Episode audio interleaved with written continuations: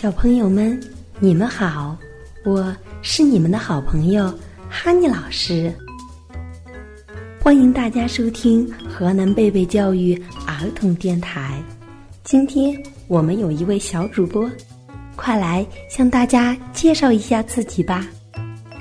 Hello，大家好，我是小主播妮妮，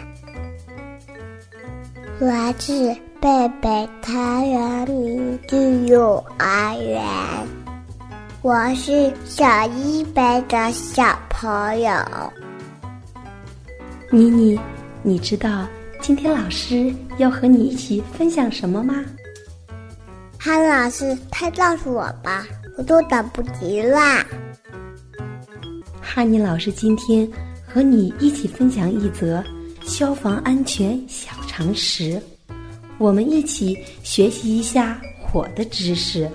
你知道火有什么用处？它能干什么吗？妈妈做好时要有火，放烟放也要有火，冬天会烤火。哦，火的用处这么多，可是火。也有它的坏处，如果用火不注意，会给我们造成哪些危害呢？火会把我们的房子烧没了，也没有漂亮的衣服穿。火还会烧毁山里，小动物都没家了。妮妮，火灾能造成这么大的危害？那我们要怎么做才能避免火灾的发生呢？爸爸妈妈告诉我，小朋友们不能玩火，也不能玩剑，不然火娃娃会生气的。妮妮，你可真棒，能说出这么多预防火灾发生的办法。那你想一想，如果我们的幼儿园或者家里着火了怎么办？如果着火时要打消防员叔叔，叫他们来帮助我们。没错，着火的时候千万不要惊慌，要打幺幺九，告诉消防员叔叔火灾发生的地点。着火的物品、火灾的大小，如果消防员叔叔还没有到，我们要做些什么呢？大声呼救！如果先生打火了，注意打滚。如果有烟，就用湿毛巾捂土鼻。我的腰跑出去，打火了不能动电梯。要的油漆，妮妮，你说的太棒了，给你棒一个吧！我真棒。